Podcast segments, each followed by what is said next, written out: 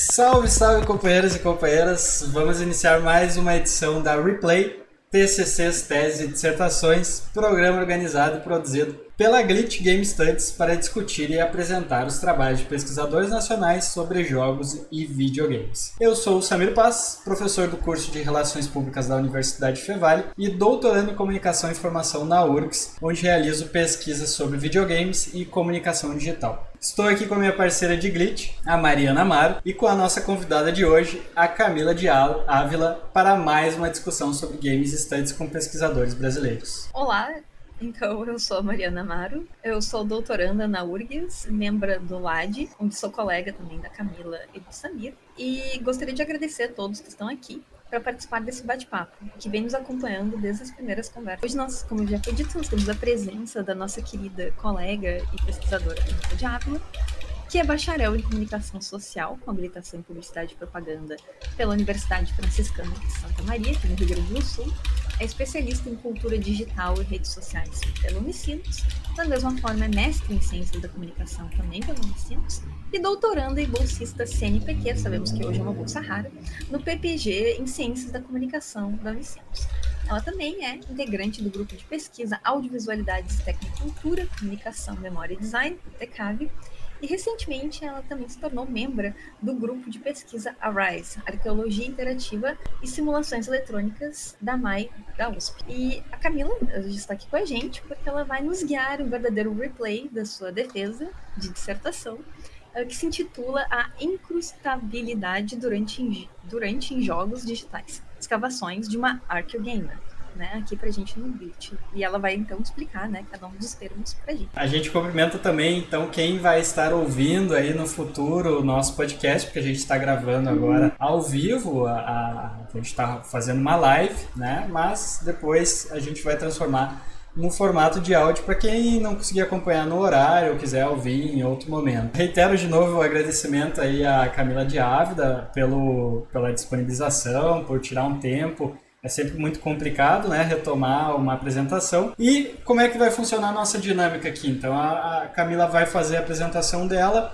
depois a gente vai bater um papo, o pessoal pode é, mandar suas perguntas aí no chat, a gente vai estar tá interagindo com vocês. Durante esse bate-papo, eu provavelmente hoje vou estar jogando Diablo aí, que faz parte da pesquisa da Camila. E Camila, agora a palavra é toda tua. Muito obrigada de novo. Ah, capaz, eu que agradeço o convite. Boa noite a todos, todas que estão aí no chat. Como a Mari apresentou, né, uh, eu sou a Camila, né, eu defendi a minha dissertação em março do ano passado, no PPG de Comunicação da Unicinos. Fui orientada pelo professor Gustavo Fischer, né, e atualmente eu sou doutoranda no mesmo programa e também sigo sendo orientada pelo Gustavo. Então, a dissertação intitulada A Incrustabilidade Durante em Jogos Digitais, Escavações de uma Arqueogamer. Uh, bom, para começar, como toda boa pesquisa, né, vamos dizer assim, a gente muda o projeto ao longo do caminho. Então, não era necessariamente uh, o que eu tinha em, uh, em mente em pesquisar no mestrado, né, a questão dos jogos dentro de jogos. Eu iniciei vindo com o trabalho da especialização ainda, de olhar para videologs de jogos, especialmente campeonatos né, de, de Dota. Mas ao longo do semestre, é, em atividades, né, tudo no primeiro semestre, acabei percebendo que tinha um interesse maior em olhar para os jogos em si. E algo que vinha me chamando a atenção era esses jogos que eram possíveis, que são possíveis de serem jogados dentro de si. Né? Então, isso me levou a buscar uma forma de chamar esse fenômeno, né? que naquele momento mini-jogos ou minigames não bastava. Então, para mim, parecia ter algo além ali, algo a mais. Então, surge essa ideia do termo da incrustação, né? Dessa coisa colada na outra, tipo a ideia de um coral incrustado na pedra, vamos dizer assim. Então, o meu objeto de pesquisa, ele vem a ser uh, a incrustabilidade em jogos digitais, e essa incrustabilidade, ela sendo uma qualidade da incrustação. Então, a partir de questões né, que vinham me inquietando e também esse amadurecimento da problematização, a pergunta que me norteou uh, na pesquisa foi como que a incrustabilidade, a partir uh, da perspectiva da tecnocultura audiovisual, ela vai se atualizar em jogos. Né? Então, ao longo da apresentação, eu espero conseguir né, uh, deixar isso bem claro. Assim. Então, e enquanto objeto empírico, eu optei em focar na franquia de Diablo, não apenas um jogo, mas na franquia, sendo um jogo que já existe, já tem há mais de 20 anos. Né? Inicialmente, até o momento da qualificação, haviam outros três jogos além de Diablo, né, uh, para ser, serem analisados, né, como proposta, que era Celeste, The Witcher 3 e Doom. Mas, uh, por si só, o Diablo já tem muito elemento e muita coisa para ser olhado. Então, pensando num tempo de mestrado, ele já ia me dar fôlego bastante. É, para organizar o escopo teórico, metodológico e empírico, os meus objetivos, né, era de, de desenvolver uma reflexão sobre o jogo como uma forma que pensa, né, uma ideia de estado-jogo inserido nessa tecnocultura audiovisual, uh, propor articulações entre a arqueologia das mídias e o arqueogame para pesquisa tanto de quanto em jogos. A partir dessa presença de jogos dentro de jogos, tentar entender de que modo que a memória do jogo ela vai se atualizar, trazendo essa noção de incrustabilidade, né? E também mapear através de movimentos cartoscavatórios, partindo de Diablo, de que modo que a incrustabilidade ela pode uh, se atualizar por essas camadas recursivas, tecnoestéticas, tecnostálgicas e déjà vu. Uh, o primeiro capítulo teórico ele vai abordar questões da arqueologia das mídias, do arqueogaming, passando pelo afeto. É importante é, destacar que arqueologia das mídias e arqueogaming vão aparecer depois, mais adiante, na parte de movimentos metodológicos. Mas é, a, tomou uma proporção tão grande, digo até uma espinha dorsal da pesquisa, que por si só se tornou um capítulo teórico. Né? Então, ao realizar movimentos uh, arqueológicos, isso vai nos permitir escavar temporalidades. Né? E assim ir colecionando fragmentos, elementos, para entender os seus efeitos culturais hoje. Né? Então, encontro também a ideia de pensar numa tecnostalgia, que o Heidegger, não sei falar direito o nome dele, ele vai apresentar essa, esse conceito, né? Tipo, seria onde esses dispositivos, eles não apenas vão construir e mediar memórias, mas eles vão também se tornar objetos da sua própria memória, né? Assim como também uh, me aproprio da ideia do arqueogame, né? Apresenta, que é de, do Andrew Hanyard, né, que ele traz essa ideia dos jogos serem ricos sítios arqueológicos. Então, a gente, quanto jogador e pesquisador, a gente vai coletar, uh, construir coisas, concluir missões entre mil, milhões de, de, de ações. Então, o jogo ele acaba sendo paralelo à arqueologia também, onde a gente vai escavar, explorar, encontrar artefatos. Então, o arqueogame também é importante, é, ele é bem alinhado com a arqueologia enquanto ciência. Né? Um, Outro fator que eu vejo bem importante, que é a questão do afeto e as nossas subjetividades, pois isso vai trazer uma particularidade com as quais cada um de nós é, vai se relacionar com esses ambientes e esses objetos. Né? Então, essa ideia do estado afetivo levar à ação vem junto o sentimento de pertencimento, de compartilhar, de, de fazer parte. E a arqueologia uh, realizada uh, em games, ela se mostra capaz de capitalizar isso. Né? E, é, e, um exemplo dessa capitalização, a gente pode pegar a própria escavação da Atari, do jogo ET da Atari em Alamogordo, tipo, o quanto comoveu né, as pessoas que tinham uh, um laço, uma relação com a, a Atari, enfim. Uh, a autora, Annabel, ela também vai apontar, vai dizer uh, que os, li os, os livros, desculpa, os videogames, eles são sistemas afetivos, né? Pois a partir do momento que a gente joga, a gente está abrindo uma forma de se relacionar, uma, uma forma de relação, seja significações e implicações culturais que vão estar tá circulando ali. Então, o afeto ele se mostra como um elemento fundamental para essa experiência de nostalgia. Uh, passando para o capítulo onde eu trago um pouco para pensar essa questão do estado-jogo, é, eu parto da ideia de que toda imagem gerada pelo computador, incluindo os jogos, elas vão passar a dialogar com outros objetos midiáticos, uh, imagéticos culturais, né, assim como códigos que dialogam com outros códigos informáticos.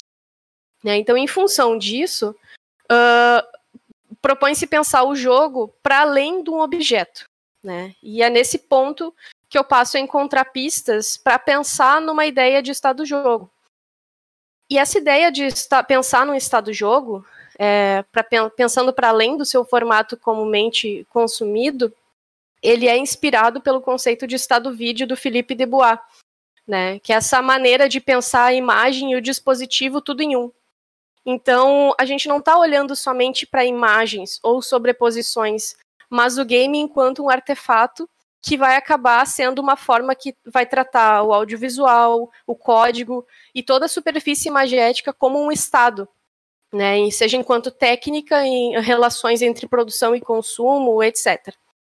Uh, então, a, quando a gente passa a encarar o jogo como uma forma que pensa, uh, a gente vai ter pistas de uma ordem memorial, né? A memória, o lúdico, o maquínico, o código, tudo isso coalescendo, passado, presente, através desse devir que eu estou chamando de incrustabilidade no espaço do jogo.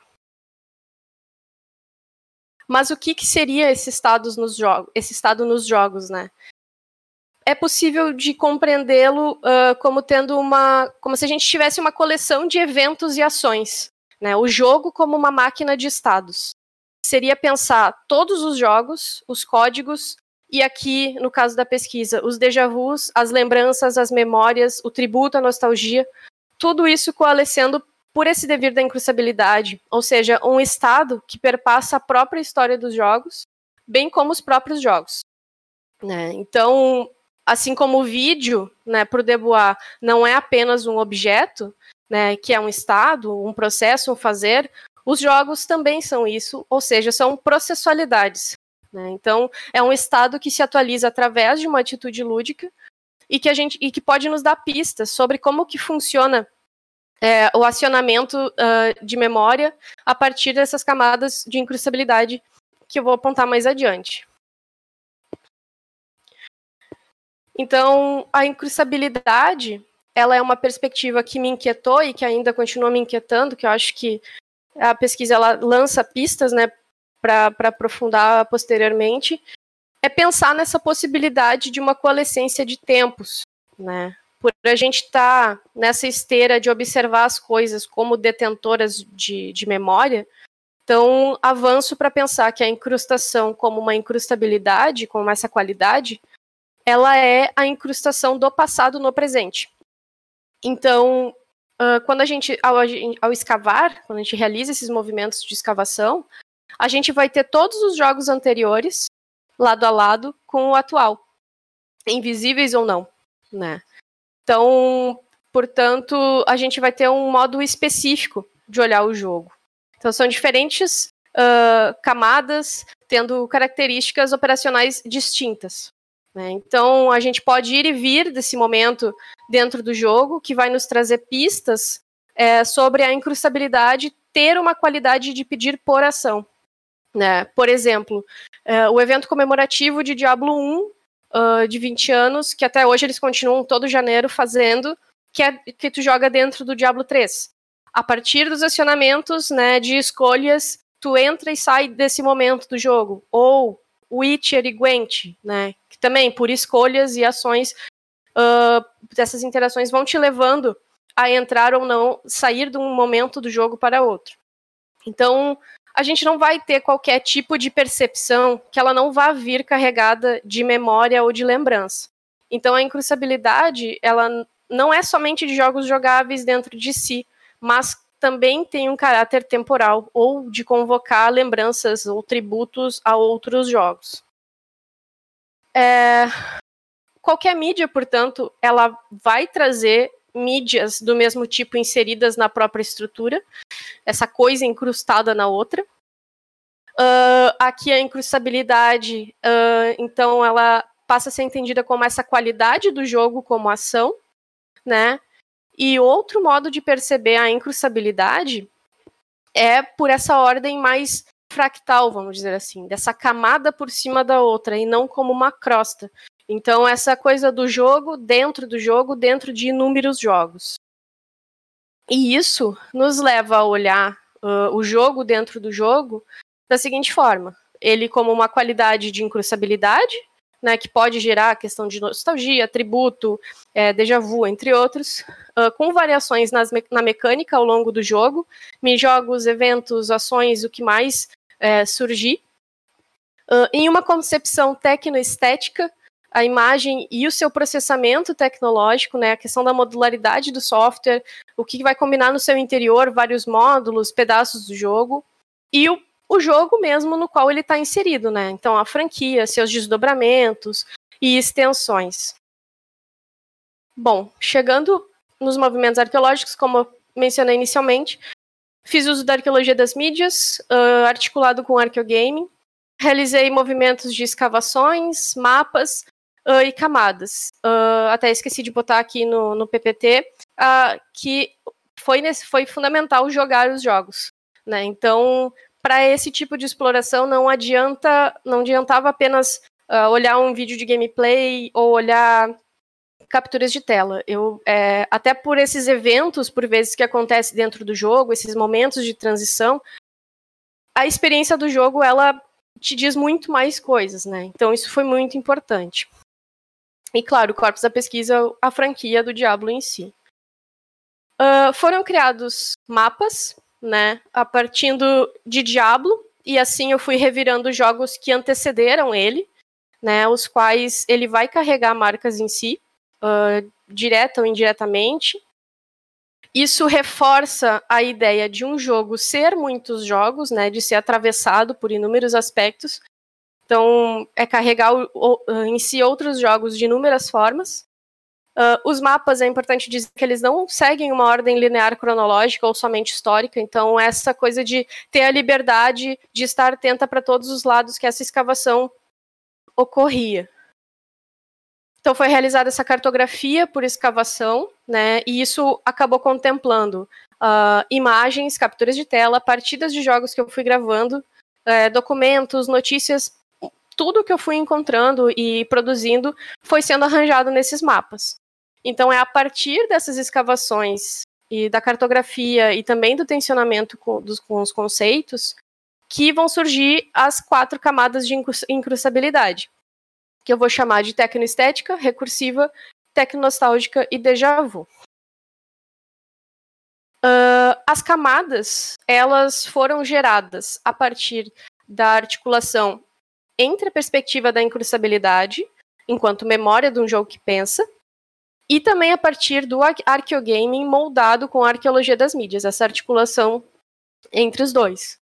Uh, algo que o Andrew Hanger ele vai dizer, apontar, né, à medida que a gente retorna ou visita para esses, jo esses jogos antigos, nesses movimentos arqueológicos, a gente passa não apenas a encontrar memórias, mas a gente cria novas memórias.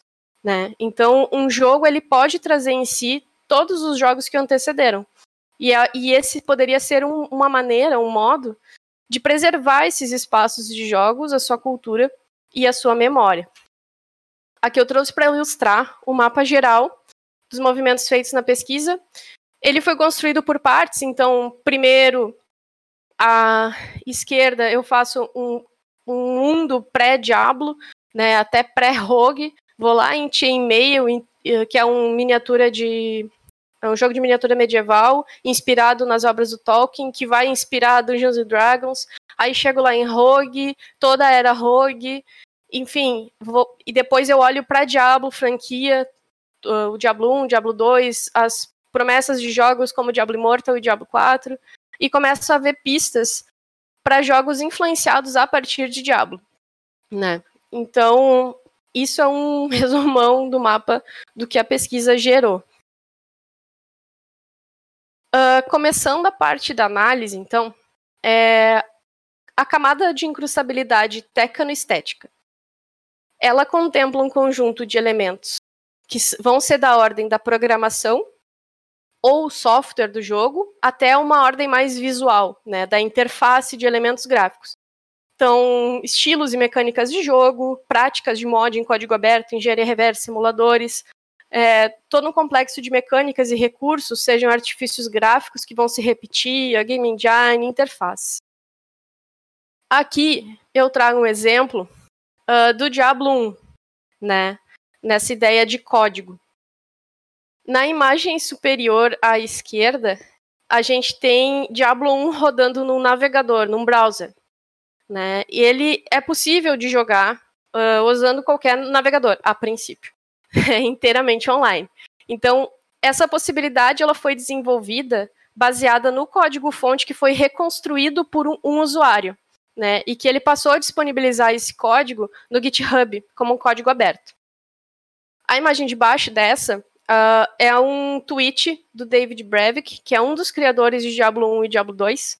Né? Ele, em dezembro do, de 2019, ele publicou na sua conta do Twitter o jogo original, Diablo 1, rodando num smartphone, a partir do seu código-fonte e engenharia reversa. Uh, e à direita é, tem um Diablo 1 num Switch, né, que ele foi desenvolvido a partir do código obtido também através de engenharia reversa do jogo, né, e de, claro, não, de modo não oficial está disponível para Nintendo Switch. Então, especialmente uh, quando a gente tem Diablo, né, que é um jogo de 1996, rodando num smartphone ou num Nintendo Switch, por exemplo, que não são da sua época, é um bom exemplo para a gente perceber o quanto o código ele nos permite reconstruir coisas. Né? Então, isso ajuda a entender a importância significativa uh, de se ter acesso a códigos e a toda a sua modularidade para que a gente possa construir e reconstruir espaços, mundos e culturas e entender também esse espaço. Outro exemplo que eu trago é, são os inventários uh, do herói em Diablo, as três imagens, uma é do Diablo 1, a outra é do Diablo 2 e a última é do Diablo 3. Então, mesmo que existam decisões de design no jogo, uh, conduzir uma investigação arqueológica em jogos procedurais, por exemplo, é interessante porque esses jogos eles carregam um potencial de exibir um comportamento culturalmente emergente e que, independente de escolhas exatas de design, acaba imitando como a evolução funciona, conforme vai apontar o Reinhardt, né? Então, o Diablo 3, ele tenta, vamos dizer assim, reviver através da sua interface um tempo passado de si próprio, né? E isso nos diz algo quanto uma espécie de incrustabilidade de um jogo dentro do jogo a partir da interface, né? Como nesse exemplo do inventário, que é sempre com a mesma es es estrutura, né? As, as, caixas onde os elementos, é, armadura, arma, uh, capacete, enfim, onde tudo isso se comporta do mesmo modo, claro, com suas diferenças e atualizações, porque os recursos que se tem hoje em dia são mil vezes avançados do que eram antes, né? Então, sempre tem uma estrutura básica no modo de, de, de apresentar. A barra de vida e de mana é sempre o globo com, com ornamento. Então, é algo que se perdura, né? E, e, e, e, de um modo de. Como é que vou dizer? De permanecer né, ali, de um, de um jogo para outro. Além também das habilidades centralizadas na tela inferior, por exemplo. Então, parece diferente, mas não é.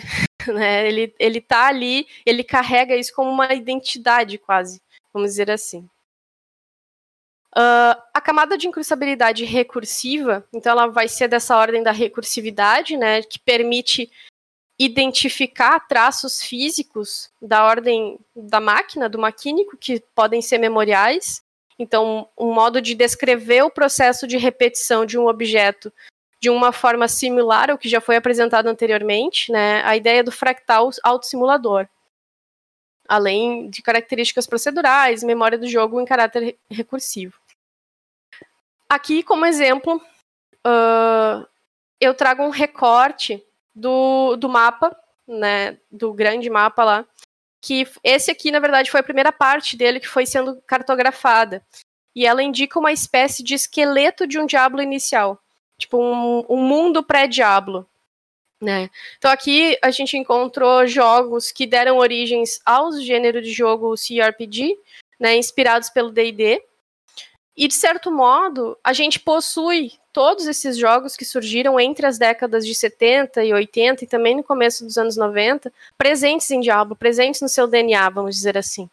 Uh, e que acaba configurar uh, e acaba sendo configurado através de traços genéticos, né?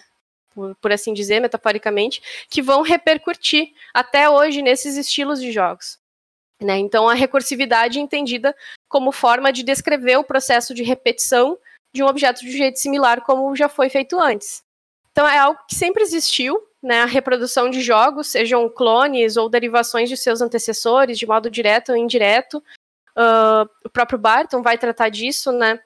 Uh, e em meio à era Rogue, uh, o jogo Moria, que é de 83, ele foi responsável por influenciar o projeto preliminar de Diablo. Né? Então, ao jogar Diablo, de certo modo, a gente está jogando todos esses jogos que antecederam, né? E que são uma base inicial para esse estilo de jogo. Uh, para falar do Fractal Auto Simulador, né? Uh, é bom entender que tipo nenhum jogo, então, ele vai ser uma única mecânica. Quase sempre ele é um complexo de mecânicas, mesmo que a gente tenha vários gêneros e tipos de jogos. E o Fractal Auto Simulador olhando para jogos pós-Diablo, por exemplo, aqui eu trago exemplo de Torchlight nas imagens, Green Doll, Path of Exile, Hero Siege, por exemplo, né, eles passam a ter Diablo uh, contido em si, por serem influenciados a partir do jogo, que é considerado o primeiro roguelike que deu certo comercialmente, Diablo, né? Então, são semelhanças que vão repetir na sua interface, a questão dos globos de mana, a disposição uh, do minimapa, esses elementos de interface né, acabam emulando ou simulando Diablo, mas, claro, com suas particularidades. Então, ao jogar Diablo 3, por exemplo, a gente também está jogando todas as versões que antecederam. Então, é pensar o quanto de Diablo 1 está contido em Diablo 2, que, por sua vez, os dois estão contidos em Diablo 3. Então, o exemplo do evento comemorativo do Diablo 1 dentro do Diablo 3 também pode ser atuar como essa ideia de um autossimulador. A camada de incrustabilidade tecnostálgica, então ela vai ser, como o próprio nome sugere, da ordem da nostalgia, do afeto, do tributo, vai trazer pistas é, sobre os jogos conterem em si marcas que sejam de outros jogos. Oi? Cinco minutos. Cinco tá. minutos, desculpa. Tá, de outros jogos, uh, ou franquia, da mesma franquia, bem como da cultura de um modo geral. Então, é reviver um tempo passado, o jogo como objeto da sua própria memória. Característica de autorreferencialidade. Aqui, uh, o Goblin, né, ele é inspirado em Golden Axe. Também se encontra o Goblin em Gauntlet. Né, então, por muitos ele é encarado como um easter egg, mas na minha pesquisa eu prefiro tratar como uma pista de um caráter memorial, né, declaradamente de um aspecto de tributo. Então, nem sempre isso mostra que nem sempre a gente vai ter jogos dentro dos jogos que são jogáveis, mas inúmeras outras formas de uma incrustabilidade presente uh, nos jogos como potência de autorreferenciação uh, ou a outros jogos, né? Tipo, enquanto objeto da própria memória. Esse exemplo aqui, também na Tecnostálgica, é, eu joguei Diablo e jogo ainda Diablo em português, porque eu gosto bastante da dublagem da Blizzard. E isso permitiu identificar no aspecto de tributo vozes que não são estranhas ligadas à televisão e ao cinema brasileiro, né? Então, uh, uma experiência nostálgica que marcou a TV, por exemplo, como o do Carlos Seidel, uh, que fez a dublagem do Seu Madruga em Chaves. Então, em Diablo 3, se tu vai na cidade de Nova Tristram, né, e interage com o NPC, o mercador Hadek, contrabandista, é como se a gente estivesse uh, falando com o Seu Madruga. E por último, a camada de incrustabilidade déjà vu, uh, que ela é uma ordem mais invisível, vamos dizer assim, mais profunda. que é essa qualidade das mídias de operar entre lembrança e esquecimento, esse hábito inesperado que indica certa regularidade dentro do jogo que a gente não está esperando, entre o jogo memento e o efeito déjà vu. Então, aqui eu trago um exemplo para ilustrar do Diablo 1, na primeira imagem. Tem a cena uh, quando tu tá na frente da Catedral de Tristram e tem um corpo, e esse corpo vai te dar a missão do jogo, onde tu tem que descer as 16 masmorras e derrotar o Senhor do Inferno. A imagem do meio é em Diablo 3, quando tu chega na velha Tristram, né, tem também um corpo na frente, na mesma posição na frente da catedral. E no evento comemorativo de Diablo 1 dentro do Diablo 3, na mesma posição, ao invés de um corpo, a gente tem um esqueleto. Então, até fazendo alusão a 20 anos atrás, o corpo definhou ali, né? Então, é uma pista que se caracteriza não somente como um tributo ao próprio jogo, né? Mas uma memória que preserva, uma, uma memória preservada do jogo. Ele está preservando a sua própria memória, né? E que, claro, que dependendo de quem joga, de quem encontra, pode ter essa sensação de déjà vu. Então, uh, o, que, o que se percebe é que Diablo, com seus sítios arqueológicos reais, contém uh, sua herança passada dentro de si, ruínas, artefatos antigos para serem encontrados, vestígios de uma cultura material, é, lembrança de uma civilização antiga. Então o jogo atualiza uh, suas próprias memórias nos pequenos detalhes que o compõem. E último exemplo da, da, dessa camada do déjà vu é essa ideia de uma virtualidade tolkiana. Né? As obras de Tolkien, direta ou indiretamente, elas perpassam todos os jogos desse gênero. Moria e Angaband, por exemplo, que são dois jogos, o Moria de 83 e Angaband de 90, são eles aparecem no meu mapa e eles são inspirados, uh, os dois, em Senhor dos Anéis. Um se passa nas minas de Moria e o Angaband se passa na fortaleza de Morgoth.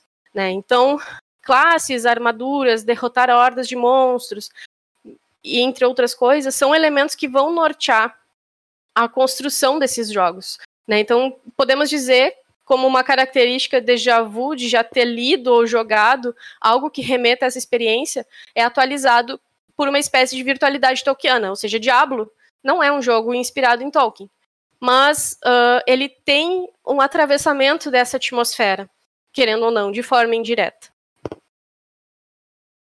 Tentando fechar rapidamente.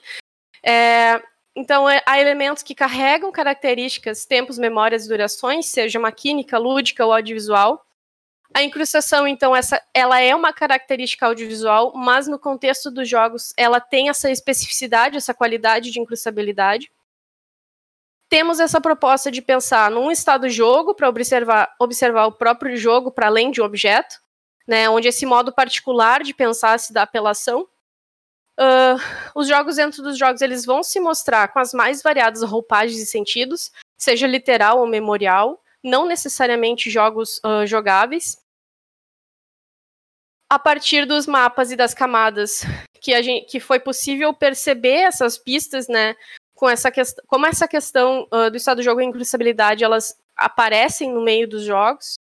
Há também um conjunto de elementos e uma gramática que vai operar sobre os jogos de modo muito particular, a própria, a própria de cada gênero. Uh, por exemplo, ao jogar um roguelike, estaríamos jogando todos os roguelikes que já existiram e que ainda existirão. Então abre-se uma possibilidade, claro que de modo especulativo, de pensar que esse, uh, isso que a gente chama de gênero não poderia ser essa incrustabilidade que se atualiza de um modo particular de diferentes níveis.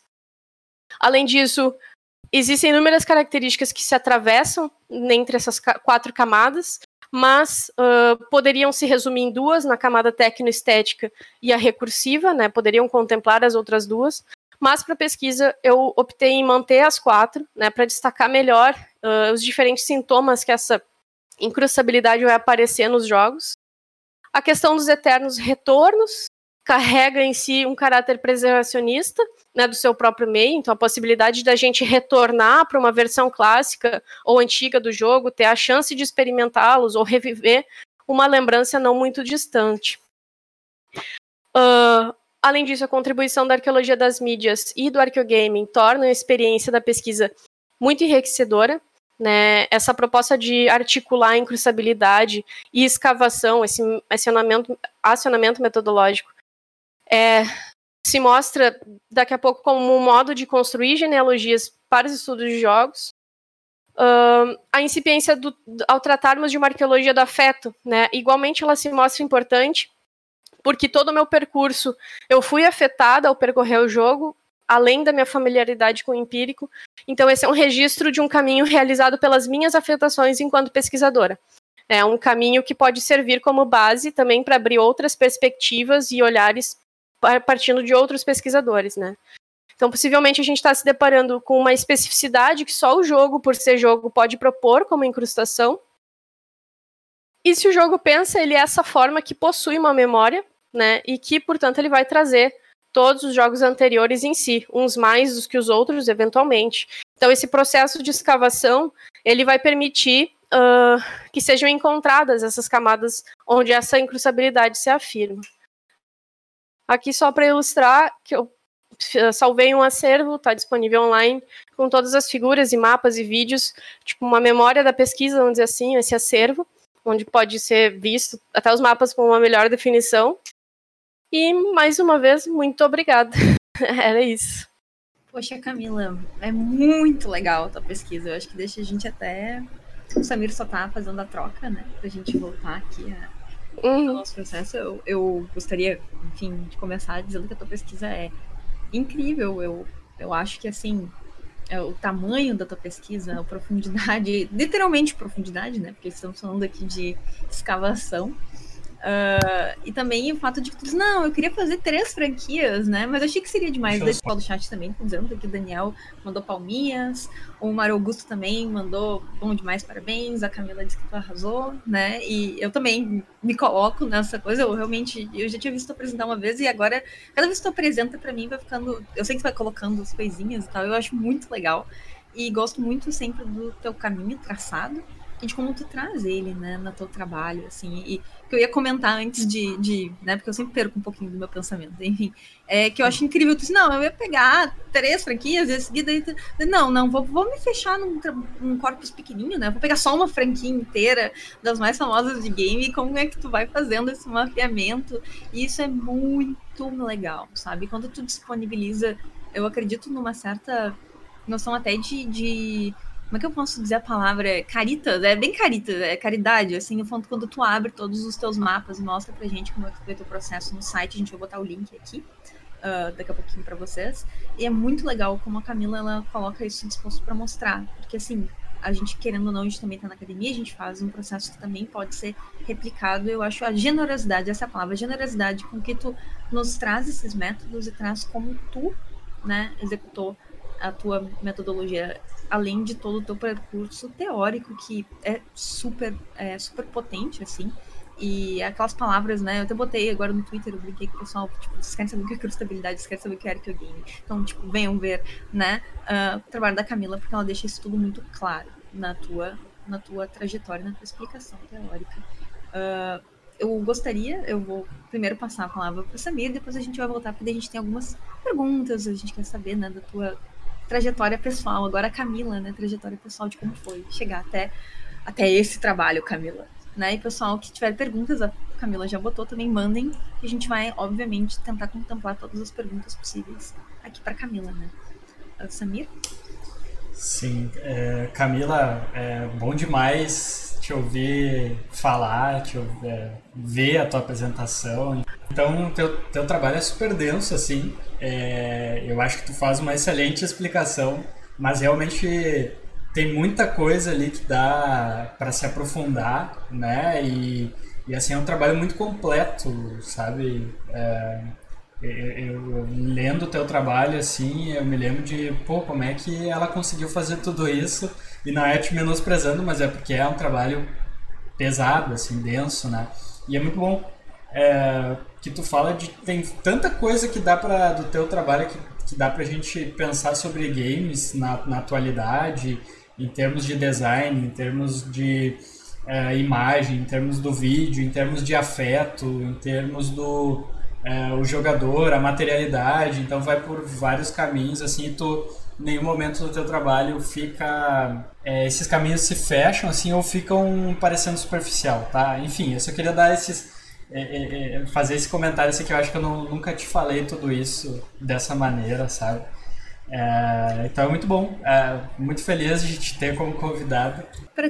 É uma, uma coisa que eu acho legal, assim, a gente começar a conversa, antes de a gente passar para as perguntas. Já temos uma aqui esperando, da Camila eh, Freitas, do Xará. Uh, eu queria que tu falasse como é que foi para te começar nas pesquisas em Game Studies, assim, qual foi a tua trajetória pessoal para chegar até esse super trabalho, como a gente né, viu agora. Um, bom, eu acho que o como comecei no Game Studies eh, se aproxima também de como foi fazer a pesquisa de um modo geral, né? Que para mim foi um desafio bem grande, né? Porque eu não venho de uma trajetória acadêmica, vamos dizer assim.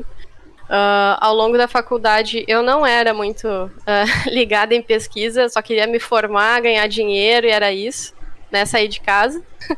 então eu me formei e fui trabalhar em agência de publicidade, né? Uh, Ainda pego freela de vez em quando, trabalho com direção de arte, mas foram uns 12 anos trabalhando em agência. Até no último ano do mestrado, inclusive, eu não sei como eu consegui, mas eu precisei voltar a trabalhar em agência, então escrita da dissertação conciliando com o trabalho foi algo insano, né? Então, não sei se um pouco da frustração com o mercado de, de agência ou junto com a necessidade também de me atualizar, né? Porque me formei em final de 2009, né? Aí em 2014 eu fui fazer a especialização. Até o Samir foi meu colega por um tempo na especialização, né? E aí que começou a despertar esse interesse, eu comecei a olhar de um outro modo para pesquisa, né? E perceber que poderia também estudar jogos, que é algo que eu sempre gostei, assim, sempre joguei e tudo mais. Então, mesmo seguindo no mercado de agência, até entrar no mestrado em 2018, né? E depois tendo que voltar por, né, questões financeiras e tudo mais. Foi no mestrado que daí sim a chave terminou de girar, assim, vamos dizer, né? Que era algo que eu gostava de fazer. Então, uh, não só a dissertação, mas teve todo um percurso uh, do mestrado como um todo, ele foi bastante desafiador justamente por causa disso, dessa uh, falta de não ter uma vivência acadêmica do ser focada na questão de pesquisa, né? Então, foi um esforço dobrado para mim nesse sentido, mas foi prazeroso ao mesmo tempo, né? Então foi uma descoberta muito bacana e está sendo até hoje, né? Então é legal que ver que no fim das contas é, a dissertação ela é só uma pontinha, né, de muita coisa que começa a aparecer na pesquisa, como o próprio Samir que estava comentando. Então é muita coisa que tu vai tem que cuidar para não se perder nisso e, e, e, desvirtuar demais, sabe? Então, é um interesse que vai se envolvendo e desenvolvendo a partir dali. Então, essas coisas para mim elas andam juntas, assim. É, vem da experiência de mercado para depois ter interesse na pesquisa e aí a partir da especialização que eu fui ver a possibilidade de, ah, legal, dá para estudar jogos, dá para fazer algo interessante. Na época eu acompanhava bastante campeonato de Dota. Parei, me libertei disso. Então, e era o interesse, né? Foi até foi meu trabalho final da, da especialização e tal. E, mas foi mais ou menos isso. Ah, que legal. Eu acho legal a gente colocar isso. Vocês viram pela qualidade dos mapas da Camila, não só que ela fez um traçado para não se perder, mas também as habilidades dela como diretora de arte, né? Porque vê que as coisas também vão né, se habilitando. Eu vou fazer a primeira pergunta. Primeiro, eu queria dizer para Camila Freitas, não para Camila Ávila, que não existe, acho que nenhuma pergunta aqui que que não possa ser feito. Então não precisa nunca, ninguém precisa se desculpar aqui por perguntas. A ideia é fazer perguntas, né, gente? Então fiquem tranquilos. Assim. Uh, ela, ela, quer saber, queria saber se daria para te pensar uh, o conceito que tu trazes de incrustabilidade com uma permanência ativa da memória de um jogo dentro de outros, ou também de elementos dele. E ela tá falando dessa permanência ativa em relação ao devir, tá? Que tu citou. Se tu quiser dar uma lida também, porque né, a gente uh, sabe que. Né, tô, tô voltando todas as minhas anotações aqui. Eu acho que. Eu não sei se até eu não poderia aproveitar a pergunta da Camila e entrar um pouco nessa questão claro. da incrustabilidade, né? Se, uhum. Enfim. Não, uh, é uma questão que, é como eu disse, para mim, eu acho que a, a, dissertação ela lança um pontapé inicial em relação de pensar nisso. Eu tenho vontade de né, tempo todo mundo quer para tensionar e produzir artigos, né, em cima disso. Acho que um primeiro movimento foi do Intercom no fim do ano. uh, essa ideia da incrustabilidade, né, desse encrustamento, incrustação, é que fica compreendido que, assim como qualquer outra mídia, né, os jogos eles vão trazer em si jogos inseridos na sua estrutura, né, seja uma, seja uma roupagem que for, né, um mini-jogo, uma referência ou alguma coisa do tipo. A incrustabilidade, ela ajuda a pensar nessa possibilidade da coalescência de tempos, né, uh, de observar, até partindo dessa questão de observar as coisas como, de, como detentoras de memória, né, que vão trazer em si suas lembranças de outros tempos. Então, essa, essa questão de para pensar a incrustabilidade, é, como a, a incrustação como a incrustabilidade, né, é, seria essa incrustação do passado no presente. Então, até uh, inspirado no Zielinski, todas as mídias anteriores elas vão existir lado a lado. E elas vão continuar existindo independente do dispositivo e sistema. Né? Então, isso acabou me fazendo perceber nessas escavações de ter essa essa coisa que não era só o jogo dentro do jogo, ele começou a revelar um outro universo mais amplo, né, para olhar essa questão mais voltada até para as temporalidades, esses outros vestígios, né. Uh, então isso vem também ao entendimento de um jogo ser muitos jogos, né. Então uh, essa ideia de, por exemplo, toda a mídia uh, ou meio de comunicação, tecnologia, os próprios jogos vão estabelecer um dispositivo como uma forma de ser e estar no mundo. Eu acho que aqui eu começo a me aproximar, talvez, da resposta para Camilo. Não sei. Mas é nesse ponto aqui que eu penso o jogo, né? Então, enquanto mídia, como um corpo, uma mídia dotada, um corpo que é dotado de memória, né? Uma forma que pensa. E esse, no sentido de possuir um modo de ser para agir. Uhum. Uh, então, isso vai acionar uh, determinados fenômenos que vão estar relacionados não somente à relação entre jogador e máquina, por assim dizer, mas algo que vai durar nele, que é a incrucibilidade. Então o jogo ele não pensa somente como a incrucibilidade, mas também pela ludicidade, pela maquinicidade, enfim. E essa ideia do durar, que talvez se aproxime da questão uh, do devir, de estar em devir, né? Essa característica durante, que é até um termo que está no meu título, inclusive foi um dos questionamentos da banca, tá, o que, que é esse durante, né? Ela é lida a partir de Bergson, né? Uh, no sentido de ser uma sucessão de instantes de tempo ou uhum. sucessivos cortes. Então uhum. é uma ideia de continuidade. Né? Do mesmo modo que existe uma continuidade entre o passado e o presente, por exemplo. Então, a grosso modo, daria para entender a duração uh, como a própria memória. Uhum. Né? Então, eu não sei, acho que isso se aproxima mais ou menos do que a Camila questionou em relação ao devir. E eu acho que faz sentido eu acho que completamente. Na verdade, conhecendo também a pesquisa da Camila, eu acho que muito do que tu explicou são alguns processos do ser, do que seria, poderia, se a gente ligasse com uma ideia de Gadamer, como um processo de atualização do círculo hermenêutico, né?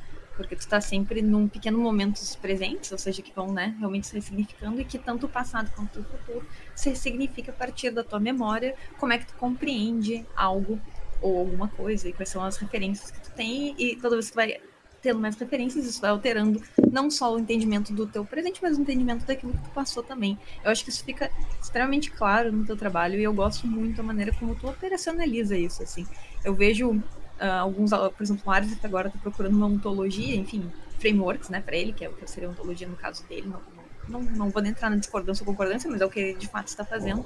E acho que o teu trabalho traz uma outra visão, um outro processo de como pensar essa ontologia de uma maneira mais integrada, não fechando em pequenos buracos de framework do jogo em si, né? Mas pensando nessas camadas que estão sempre juntas, incrustadas, e como um jogo tem todos os outros jogos, mas ao mesmo tempo não é o mesmo jogo que era antes. Né? Isso é uma coisa, tu trouxe Tolkien, ele Tolkien fala que né, a gente tem várias chapeuzinhos vermelhos, elas têm consciências que são a mesma história, mas elas não são a mesma história justamente porque elas são levemente diferentes e a gente tem uma compreensão. Eu acho que isso é muito interessante da maneira como tu traz e como tu traz essa franquia, né? Eu vou, enfim, a Camila te agradeceu pela resposta.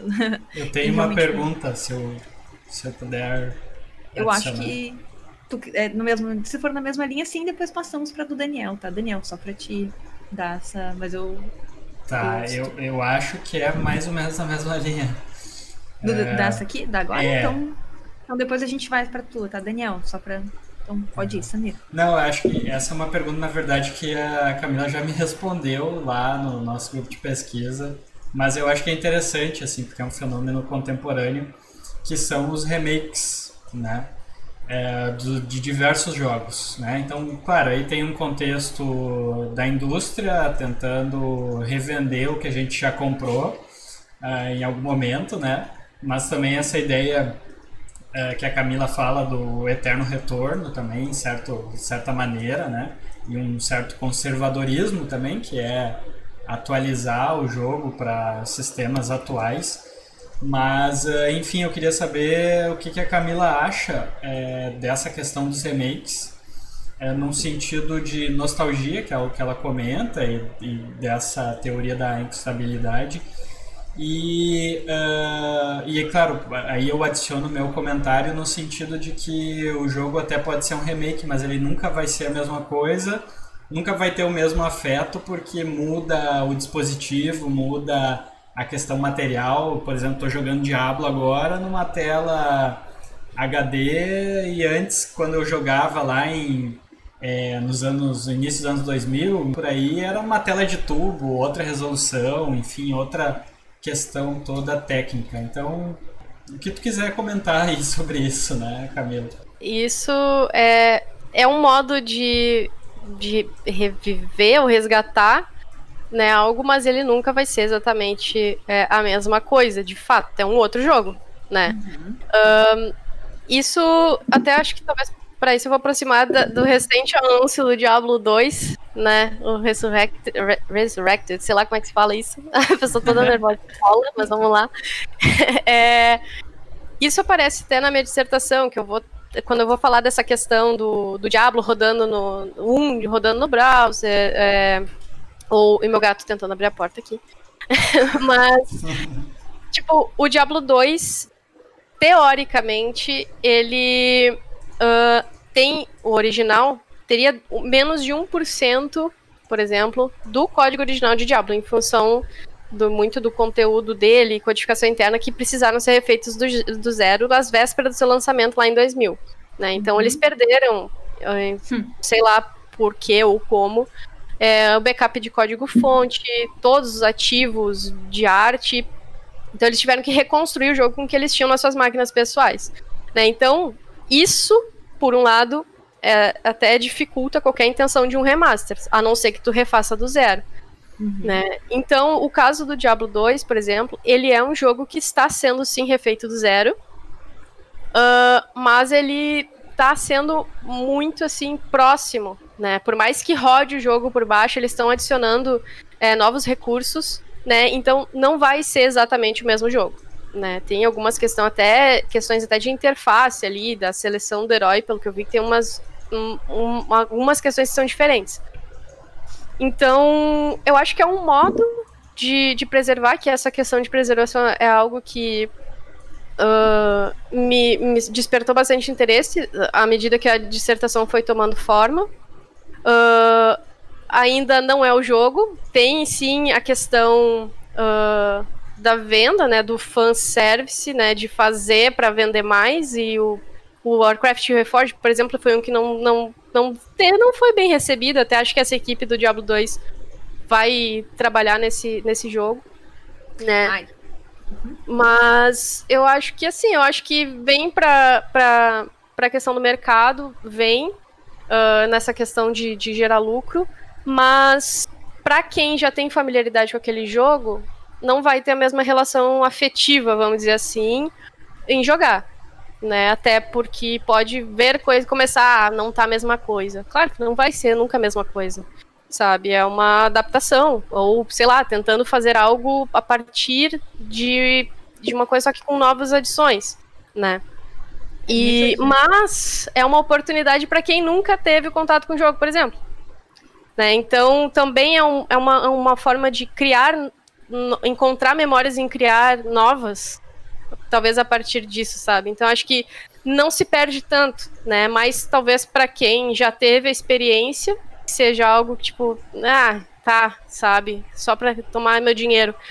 Ou, mas para quem não teve experiência, acho que a questão afetiva, assim, de e, é, pesa bastante, assim. E não dá para ignorar a nostálgica, porque a, por mais que a gente reclame que seja por, por, por, grana, bate aquela, aquela coisa, ah, naquele tempo, quando eu jogava e não tinha que trabalhar e etc, sabe? Então, acho que. Não acho que seja ruim ter remasters, mas tem, tem sua importância, tem seu peso também do final tu chegou, começou a se aproximar da, da pergunta do Daniel. Ele tem mais umas coisinhas, mas foi incrível, assim. Tanto que eu ia falar, eu vou te fazer a pergunta do Daniel, porque tu já tá entrando, já vamos nessa daí. Ele perguntou para ti como tu vê o processo produtivo, né, uh, nesse processo dessa pesquisa, ou seja, como é que é a aquisição muito parecido com o que você estava falando, Camila, mas só pra gente, né? Uh, da Blizzard pela Activision, ou mesmo as mudanças nas equipes do Diablo, ou seja, como é que tu vê isso, né? E ele diz que ele fica pensando sobre o anúncio de Diablo Immortal, por exemplo, como estratégia da Blizzard de se aproximar de outros mercados, né? Ele está falando não só do processo produtivo, mas todas as condições de mercado, uh, materiais de mercado, né? E tu estava, assim, praticamente falando isso, mas se tu quiser dar uma micro, né, antes de a gente uh, pular para as nossas pautas, eu acho que é interessante, assim. Uh, é, essa questão de mercado, ela não aparece tanto forte, assim, porque não é o, realmente o foco da pesquisa, mas ela tá ali, né? Não, não dá para ignorar.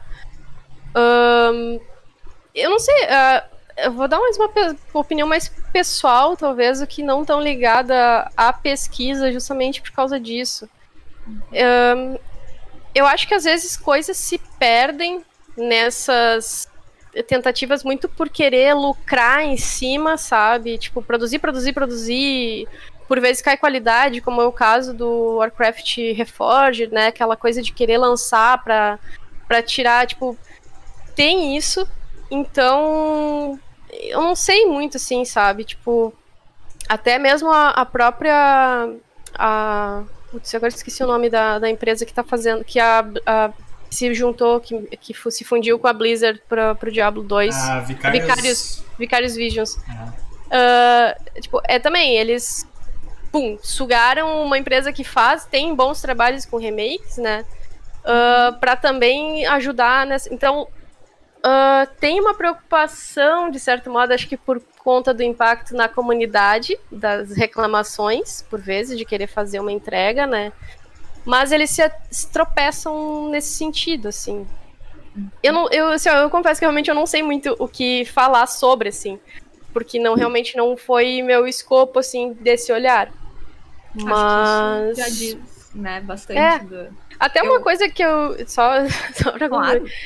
que, que me chamou a atenção, inclusive, nessa questão, né? Nessa preocupação que aparentemente a Blizzard, né? Vamos dizer assim, parece que está começando a ter a partir dessa fusão com a Vicarious.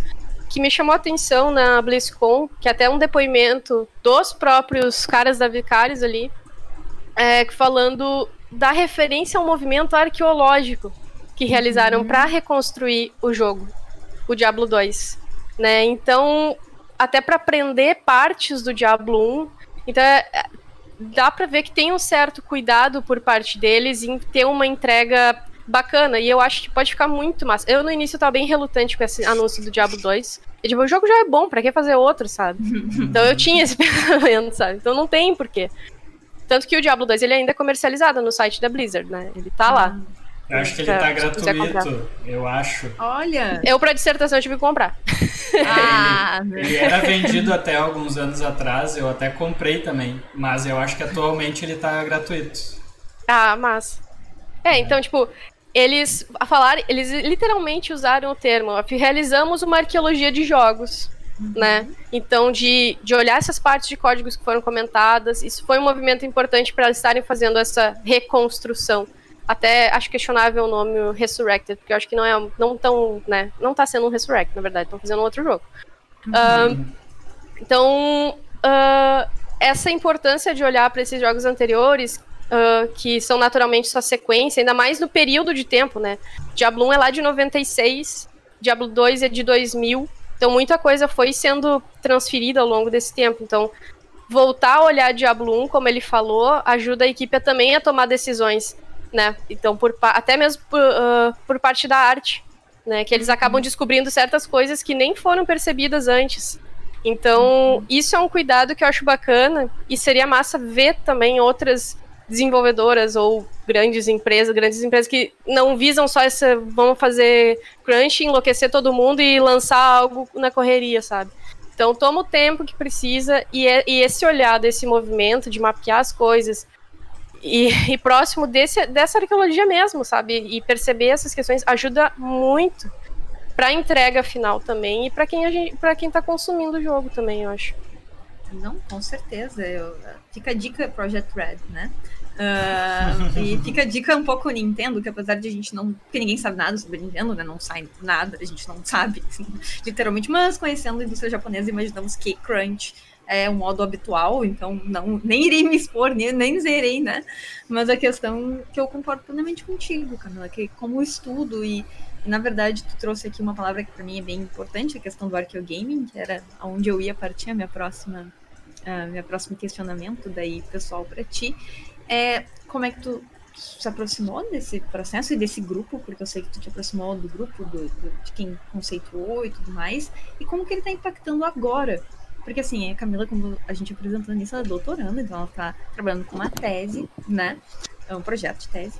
E está nas aproximações, né? Naquele momento onde a gente está se aproximando. Então tudo que a gente fez nos leva, né? E eu queria saber o que, que tu. O que, que tu pegou disso e como é que tu tá te aproximando agora dessas novas. Daí também, só pra você saber, interesse pessoal minha, eu sei que a Camila está se aproximando de materialidades físicas, assim, de cor, controle. Eu não quero que ela, né, se espécie, mas como é que isso como é que tu tá levando, assim, porque me interessa muito, eu acho teu trabalho muito legal, e teu trabalho corrente também, né? O pessoal saber, buscar, olhar, olhar os artigos e tal. Uh, bom, acho que começando como eu fui parar no Arqueogame, foi de modo despretensioso, assim, do orientador, tipo, ah, tem esse cara aqui, dá uma olhada, ver o que, que tu acha. virou do que virou. então, eu acho que assim, por, por, pelo jogo, ou videogame, ou enfim, o que for, por ser uma forma de cultura material, é, a gente consegue examinar ele através de lentes arqueológicas, né? Como um artefato. Então, é um, e é um movimento que ele não vai ser muito diferente de qualquer outro lugar do mundo real, entre aspas. Né, que tenha sido manipulado, transformado ou controlado por outras pessoas, seja passado ou presente, né? Então, o próprio Andrew vai dizer que os jogos eles são ricos sítios arqueológicos, porque são uh, eles são mantidos em meios que podem ser entendidos arqueologicamente como ambientes digitais que foram construídos, né, que eles vão conter a sua própria cultura material. Então, de modo resumido, uh, o arqueogame ele seria então um campo é, de estudo que vai contemplar é, desde a exploração uh, da representação da arqueologia dentro do universo do jogo. Né? Um exemplo que eu acho riquíssimo, até quem quiser jogar, por favor, jogue, que é Heaven's Vault, que ele é um jogo puramente arqueológico. Ele é bem interessante. Uh, outra perspectiva são investigar as aparatos físicos dos jogos. É o exemplo da escavação da Atari lá em Alamogordo. Inclusive, o próprio Andrew Henner, que é o autor que traz esse conceito de arqueogaming, ele participou da escavação, que tem o documentário Atari Game Over. Né? Ele é arqueólogo real, oficial, vamos dizer assim.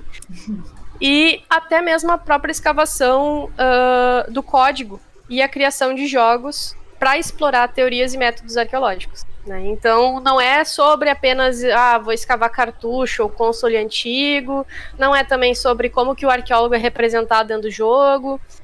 Né? Então, o local do jogo que, que ele é instalado, ele pode ser considerado um sítio arqueológico. Né? Uhum. Né? Porque a, a própria mídia de instalação ela pode ser entendida como um artefato, né? como um sítio.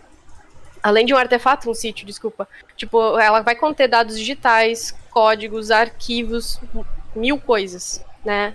E o próprio jogo rodando, né? Enquanto a gente está jogando, ele também é um sítio. Ele uhum. tem as suas influências tanto extra jogo, vamos dizer assim, que são atualizações, as correções de bugs, as expansões, os mods, né? Ou in-game, que ele vai dizer, que o Andrew vai dizer, né? Que são as ações realizadas no espaço do jogo. Por exemplo, o WoW tem sítios arqueológicos que tu pode explorar dentro do jogo para encontrar artefatos, a herança daquela cultura daquele universo né? Uhum. Que estão demarcados no mapa do jogo. Ou no meu caso, explorando Diablo. Uh, de, claro que eu vou jogar num primeiro momento, se é um jogo que eu não conheço, para conhecer, pra, né, sem pretensão nenhuma, mas volto num segundo jogo para uh, um olhar mais atento. Então, exploro cada detalhe do mapa para perceber até a cuidar quando acontecem esses eventos, por exemplo, né? De entrar num outro momento do jogo ou algum personagem fala, ah, essa fala lembra tal coisa, sabe? Enfim. Uh, então, acaba que todo jogo, ele. Como é que posso dizer? Ele tem a sua própria uh, biografia, histórico de uso. Né? Então, isso é, também é compartilhado com inúmeras cópias. Essa é outra questão também que aparece, né? Uh, mesmo que sejam cópias, elas, assim como o remake, ela tem a sua própria trajetória, né? Vai com o passar do tempo, conforme ela vai sendo jogada, por quem, como, onde, quando, né? E uh, conforme a gente volta em jogos antigos, como foi meu caso, eu precisei. Um, eu joguei Rogue Gauntlet através do emulador uhum. no site do Internet Archive. Uhum. Eu, eu buguei jogando Rogue porque eu achei difícil pra caramba uhum. o jogo. Uhum. super simples esteticamente, mas é daqueles que tu precisa de um manual para jogar, pelo menos falando por mim. Uhum, Até tem vergonha de falar isso, mas não, foi, não tem. Foi, jogos de Atari, cara. Foi difícil.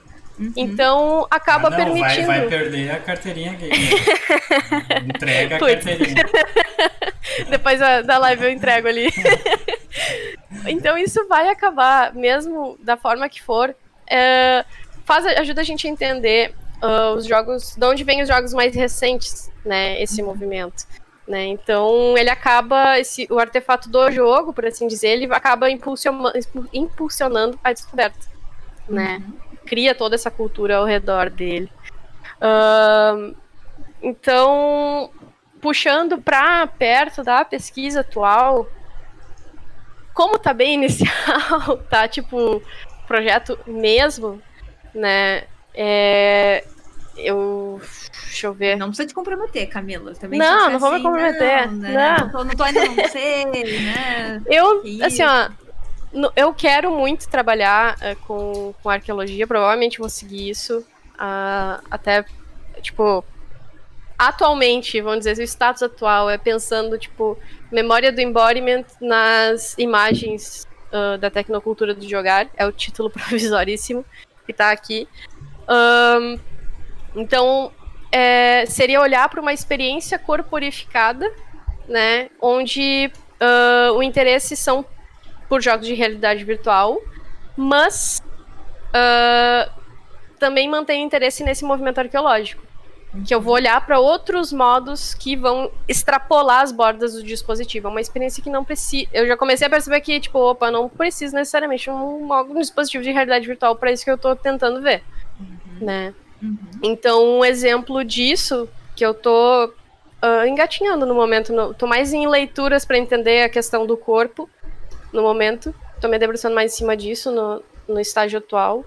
Mas o Atari Mind Link, que eu acabei vendo numa matéria, eu não lembro qual matéria que foi, acho que foi da revista Wireframe, Uh, ele é um dispositivo que não chegou a ser lançado lá em 84, né? Até a Atari tinha um laboratório de pesquisa para dispositivos de realidade virtual, que depois o, o, ai, como é que é o nome do cara? O Lanier, ele uhum. sai e depois funda, ele chegou a trabalhar nesse laboratório, ele sai e funda o dele, né? E é um, é um jogo, é um dispositivo que o jogador controla os movimentos da tela a partir da leitura dos movimentos da testa, que é uma faixa que tu coloca na testa. Então, eu acho que o arqueogaming, assim como a arqueologia das mídias, vai aparecer nesse sentido de olhar para esses dispositivos anteriores ainda à realidade virtual e o que, que isso tudo pode me dizer né, para essa ideia de embodiment, dessa experiência corporificada. Então, muito provavelmente vai ser nesse viés que essas escavações e movimentações podem ajudar. Então é entender esses dispositivos anteriores para compreender também como as coisas vão se dando ao longo do tempo. Então tá bem inicial assim. então é mais ou menos isso.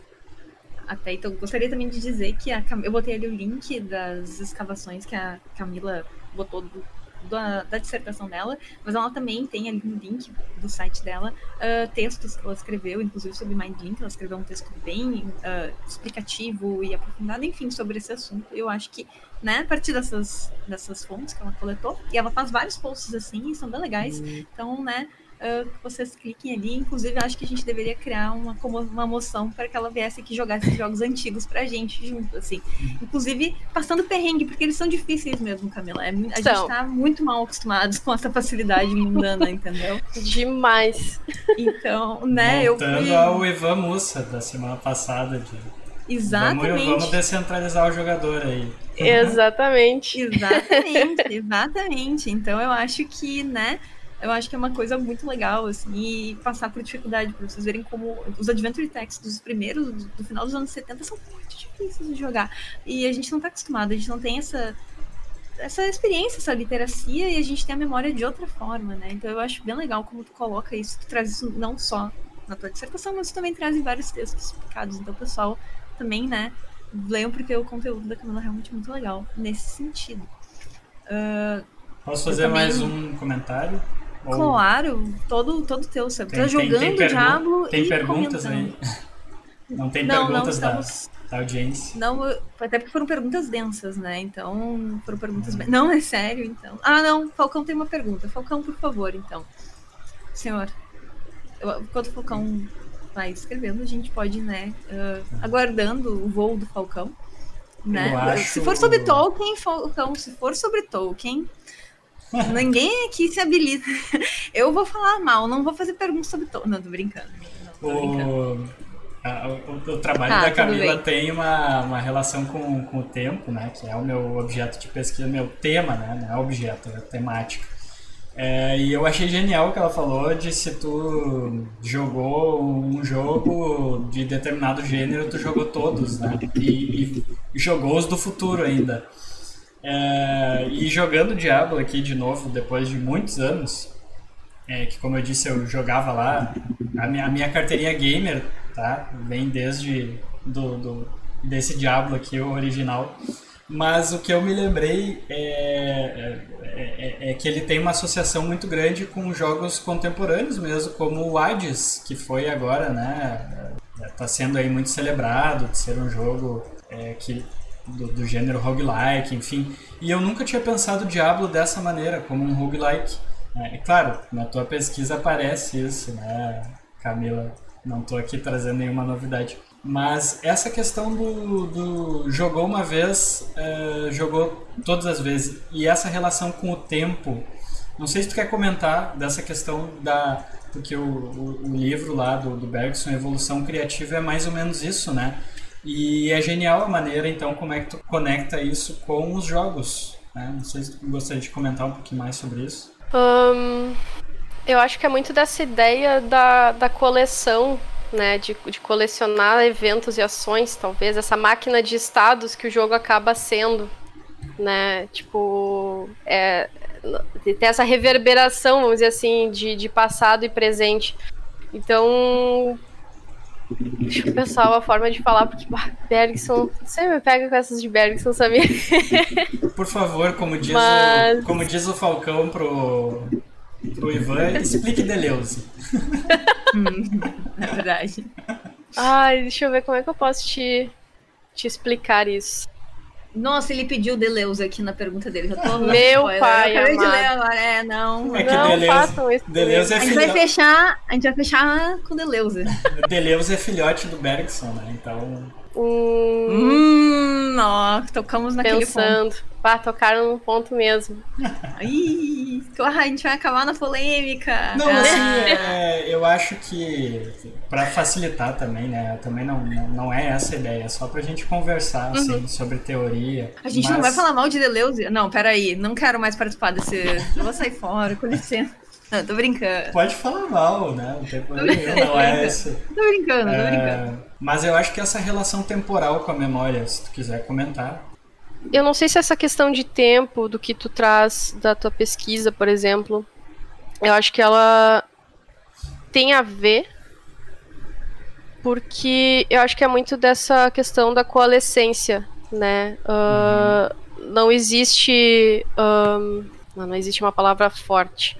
Não, de fato, eu acho que o, te, o tempo que a gente está trabalhando é, são tempos diferentes, tá? Eu, sim, não tô nem, sim. nem comparando, acho porque não, não cabe a, a comparação. É que, assim, é, é eu tô falando todo... tempo no teu trabalho mesmo, sim. tá? Porque... É que todo momento que a gente uh, vai convocar uma imagem, ou, ou qualquer uh, marca que aparece nessas escavações, ela vai carregar alguma memória, alguma lembrança, algum tempo que vai coalescer. Então, eu acho que nessa questão do tempo é muito nessa da temporalidade, é muito nessa questão da coalescência, né? De, uh, por exemplo, linhas de código, aquele esqueleto do Diablo, né? Aquele esqueleto pré-Diablo, vamos dizer assim.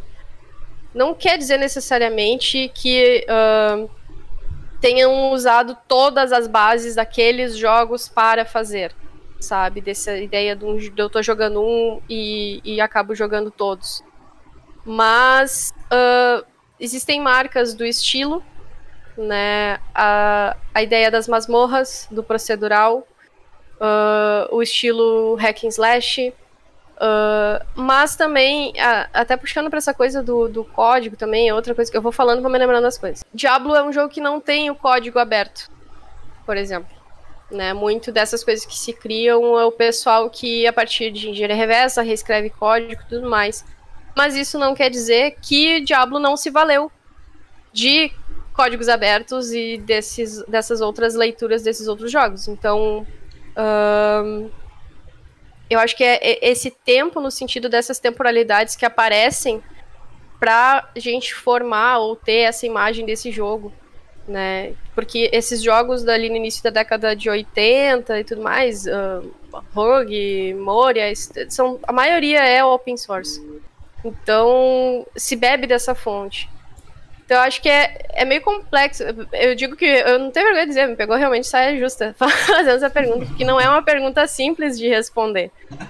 Porque. Desculpa, tem não uma. Era a não, capaz! Não! Mas é bom ser, ser honesto também, não tentar forçar algo, sabe? Porque é, é algo que é complexo, é, é por vezes abstrato também, Uhum. né? Uhum. Então, pra, por isso que para mim os mapas me ajudam a identificar isso. Por exemplo, como é que eu vou representar ah, a questão da, da, da recursividade procedural nos jogos. Eu fiz captura de tela do, por exemplo, do, do Rogue, tá? Que aparece os bloquinhos, né?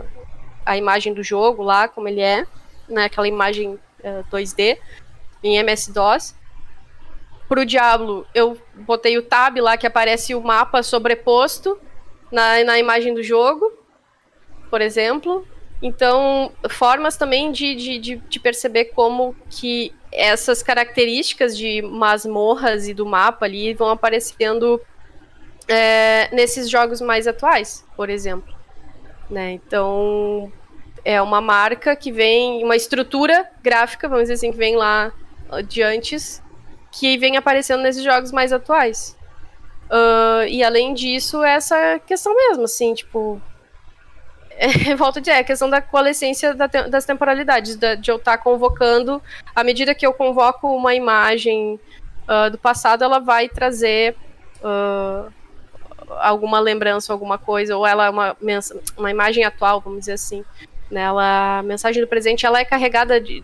Tipo, o presente não existe, né? Tipo, isso aqui não. Vamos dizer assim que não, não existe. A gente vive de temporada de, de imagens passadas, né? Um instante já passou. Então, não sei. É complexo de falar sobre isso. Não, muito Mas obrigado, acho que é Camila. por aí. É, eu, eu adoro essas piras, né? Então é Sim. melhor a gente passar a pergunta do Falcão do que senão eu podia ficar a noite inteira. Mas eu adorei tua porque a resposta. Camila Foi... É, tá incrível. E a Camila é a pessoa que ela traz o código ergo sum pra, tipo assim, Uhum. né? O jogo existe porque ele pensa, então ele tem memória. Então por isso que ele é. Ah, de uma maneira incrível pra visualizar toda a pesquisa dela, mesmo que ela nunca tenha colocado isso durante a apresentação. Então, assim, cara, sabe? Tipo, é, dá pra viajar com a Camila muito longe, sabe? Como ela operacionaliza É, isso. não, veja, veja só a pira, tá? Que eu, é, é, tirando do que a Camila acabou de falar. O, se o presente não, não existe, tu nunca tá jogando, mas ao mesmo tempo tu tá num fenômeno de eterna recorrência, ou seja, tu tá rejogando várias vezes a mesma coisa, né? Seria mais, mais ou menos isso. Mais ou menos por aí. São camadas que vão sendo São... geradas por cima de outras. Então tem uma reverberação aí de, de coisas, entende? Então... Isso é muito bom, muito bom. Eu vou fazer então agora a pergunta do Falcão para a gente poder encerrar na nossa live. Então, né? Uh, primeiro, Falcão, ele disse que tem um monte de perguntas para ti, na verdade, e que ele queria ter perguntado no Intercom, mas ele não pôde porque o Falcão tem um pequeno Gokuzinho, a qual depende dele, né, para estar no mundo, né? Uh, ele disse que ele gosta do resultado da pesquisa e o que apresenta, o que tu apresenta é realmente interessante, mas que ele queria perguntar mais sobre o teu arcabouço teórico. Uh, então aí chega Deleuze, né? E ele vem com Bakhtin e outras coisas. Então ele fala assim: o que você chama de incontestabilidade, para ele, Falcão, parece uma coisa largamente discutida na teoria. E parece que a ideia da dobra de Deleuze uh, parece dialogar, isso o Falcão, né, fortemente com a ideia de remediação, né, do Grusenberg. Por que então, na cabeça dele pergunta, criar esse conceito? O que esse conceito te oferece, né, realmente? Porque uh, o Falcão Day te, te quote, uh, quando você diz, quando eu jogo Diablo, eu jogo todos os jogos, Falcão entende que isso seria uma metáfora, né? Que isso não seria uma materialização. Porque é uma alusão à dobradura de Deleuze, Latour, etc. Ou seja, metafísica, né? Do jeito. Mas não é objetivo, não é instrumental. Então ele queria ouvir falar um pouco sobre isso. Fiz meus comentários mesmo no meio, porque eu faço assim, a gente é host da live, a gente tem poder sobre a mediação das mensagens e das perguntas. É isso aí, galera. Perdeu. Vai lá, foi desculpa. Camila, não, capaz. É, eu não li uh, esse, esse material do Deleuze, uh, então eu não saberia responder. Para começar assim, porque senão eu vou começar a rodear, rodear, rodear aqui, não vou falar nada com nada a ideia da incrustação, até algo que foi me cobrado na qualificação, né? De tipo, que eu tava muito tentando condicionar os jogos na perspectiva do estudo de vídeo, por uhum. exemplo, né? Dessa questão da audiovisualidade. Isso é algo que foi me cobrado, né? Uhum. E não é por aí, né? Então ele se apropria, eu me aproprio de um conceito de incrustação que eu vejo lá nos estudos do Debois, né? Uhum. Uh, do chroma, né? Que para ele até poder a ideia dos sprites em jogos, né? Poderia ser também encarado do mesmo similar com essa ideia de chroma para ele, que é para ele chroma é igual incrustação pro Debois, né? Então eu tento me apropriar disso para pensar uh, nos jogos. Uh, como eu falei, é, são pistas que são lançadas. Eu quero muito aprofundar essa discussão. Acho que no Intercom foi uma tentativa, mas não está muito tão diferente do que eu trouxe aqui para falar hoje, por exemplo. Né? Porque, eu não sei, eu vejo uma, uma potência, assim. Até foram me questionado no próprio Intercom se isso que eu não estou falando poderia ser referência, autorreferencialidade, ou referencialidade ou coisa do gênero. Poderia, porque até tem uma das partes ali que eu, que eu comento dessa questão de se autorreferenciar ou da autorreferencialidade, sabe? Mas uhum. eu não sei, assim, eu não tenho uma resposta para isso, porque eu acho que a dissertação, ela sim, ela lança essas pistas. Uh, pode ser que avançando mais e aprofundando mais com mais tempo em cima disso, eu vejo que tá, não, não tem por que chamar disso, né?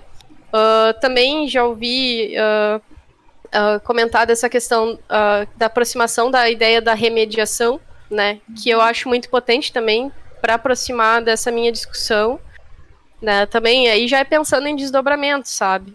Uhum. Um, mas uh, em geral, assim, é que eu não tenho uma resposta para ti, Falcão, desculpa, mas porque até porque eu não, não, não fiz essa leitura de Deleuze, né? Acho que o máximo que eu li de Deleuze para a dissertação foi o método uh, bergssonismo lá, com o método intuitivo, para a gente formar os falsos e verdadeiros problemas. Uhum. Então, até acho interessante, eu vou, vou anotar, quero falar contigo depois até sobre isso, porque é algo que pode ser produtivo para pensar, até avançar nessa discussão e se realmente é isso, sabe? Não se uhum. espera de nada de um mestrado propor qualquer coisa, até acho que eu assei o sinal ali vermelho com, com isso, vamos dizer assim, de trazer essa ideia, mas foi algo que foi surgindo, né? Uhum. Uma nova movimentação e tá aí a ponta para ser ver o que, que onde isso vai dar. Até porque não é só J. David Bolter e Richard Grosen, americanos, ingleses, que podem criar conceitos que a gente não pode criticar, né? Remediação, é, e... como bom colonizados, mas também podemos levar as nossas conceituações. Afinal, estamos nos Game Studies não pra, só para reutilizar aquilo que foi criado pelos americanos e anglofones, né? E inclusive também por Deleuze e seus franceses, mas podemos também, por que não, tomar conta e tentar com que eles nos engulam de certa forma, também os nossos conceitos, oh, porque afinal. Ô, Mari, ô, Mari desculpa Falcão, né? Mas é, imagina encontrar o é, Balter e Grusin, né? É isso aí. Isso. E, e, perguntar pra eles assim, tá, por que, que tu não usa o conceito de incrustabilidade? Isso aí parece. Não, Falcão, é, eu sei que a gente pode. É que as palavras, as palavras é isso, mas é que a gente pode reutilizar, a gente está sempre reutilizando e mudando sentidos. E assim, a própria Camila que não trouxe essa ideia, na minha opinião, que eu achei bem legal, de que a gente vai mudando os nossos conhecimentos de acordo com aquilo que a gente já conhece ou não. Às vezes a gente não conhece no autor, daí a gente lê ele, a gente modifica não só, que não foi nunca a tentativa dela de criar a conceituação, né? Mas também a gente vai também modificando e melhorando, né? Que então, de novo é uma incrustabilidade, uma camada é uma, em cima É, e daí a gente volta para a parte meta, que eu acho que a Camila, a gente já começou meta, já começou repetindo, vocês viram a gente reiniciando, né? Mais de uma vez para criar e tudo isso foi proposital, obviamente, uh, ah, para recriar esse repasse movimento. Mas falando sério mesmo, assim, eu entendo, eu acho que eu acho muito legal trazer essas discordância. Eu acho que o Falcão traz muito forte esses outros contrapontos e tal, que nos uhum. provoca um ponto de também chegar no, enfim, o que estamos fazendo aqui, o que podemos fazer uhum. e, né, em que caminho ir. Então eu acho bem legal e acho que também fica também. Eu tava brincando sobre Deleuze naquela hora, gente. Tá? Eu não, realmente não tenho nada contra, de verdade.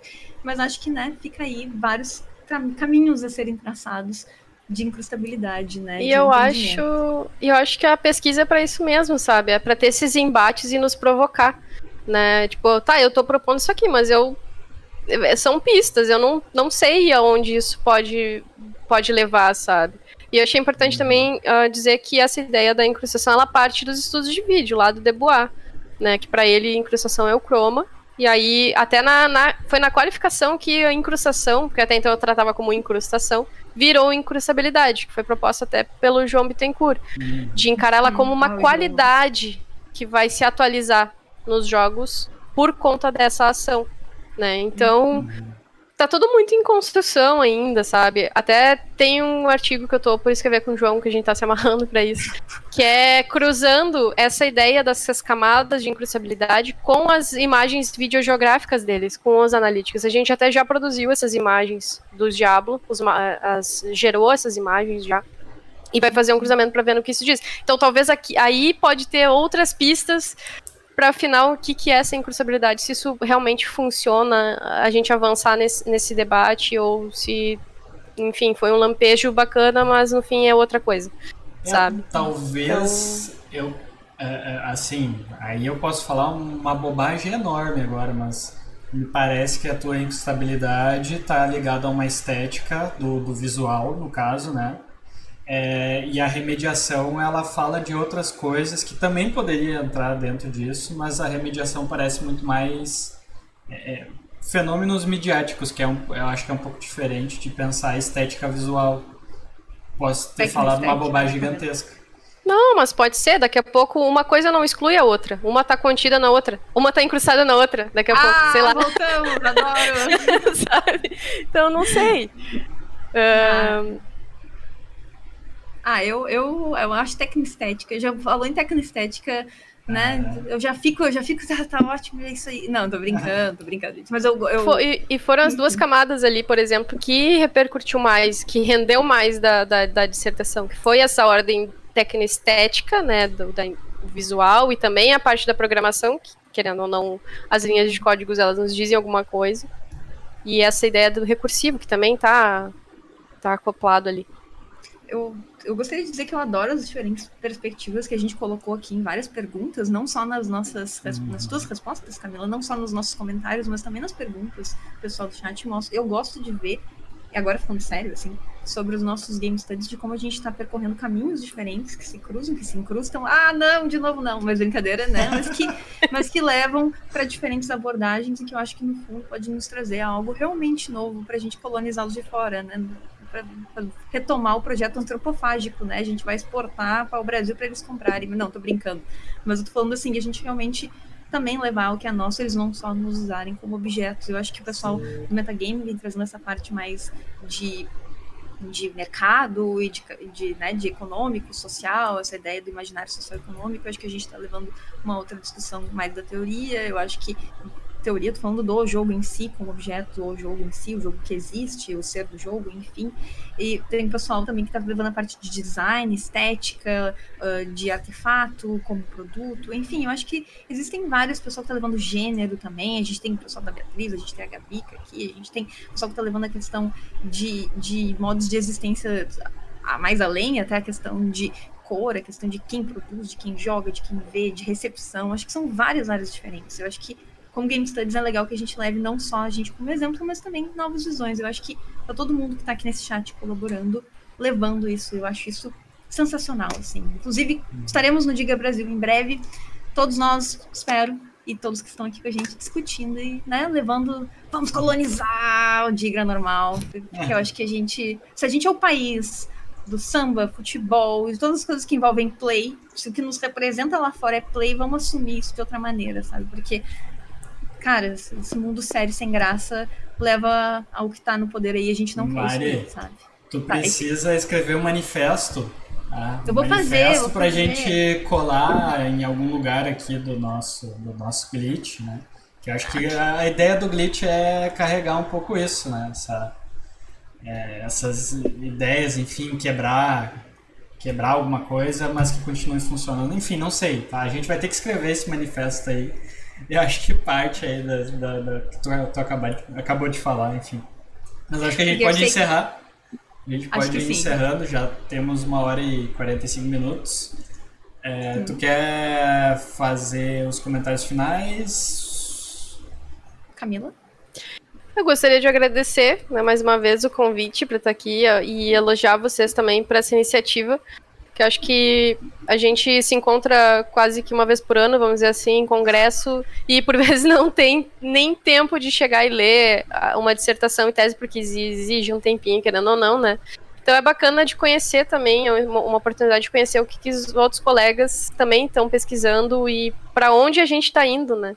Então acho isso muito bacana. Então, muito massa essa iniciativa de vocês, acho muito legal mesmo. Uh, também pedir desculpas pelo momento Congelei, não sei o que falar direito aqui. Mas acho que faz parte também, a gente está construindo o pensamento e nem tudo a gente vai saber responder também. Estamos aí aprendendo também. Acho que é bacana reconhecer isso. E essas provocações são sempre bem-vindas porque faz a gente pensar também, né? Uhum. Que a gente tá, para onde a gente vai e o que a gente está fazendo. Uhum. E é isso, agradecer também as perguntas que vieram. Mais uma vez, valeu.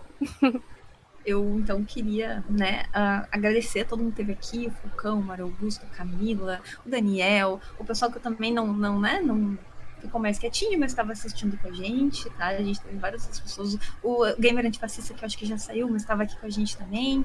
E, e, enfim, obrigado por estarem aqui assistindo, trocando, conversando. Obrigado, Camila, por ter te exposto nessa não só a generosidade de trazer todos os teus materiais, mas também de mostrar que, cara, a gente para aprender, a gente não sabe tudo e é legal, né? Afinal, querendo ou não, somos todos seguidores, né? Do Só Sei Que Nada Sei e que nós, nós estamos avançando pequenos pontinhos. É muito legal ver isso colocado. A gente ninguém mais aqui, ninguém mais aqui no chat, todas as pessoas que eu citei, todo mundo aqui, ninguém mais quer um deus acadêmico, a gente quer construir junto, né? E ah, é muito legal ver isso no teu trabalho e no teu processo.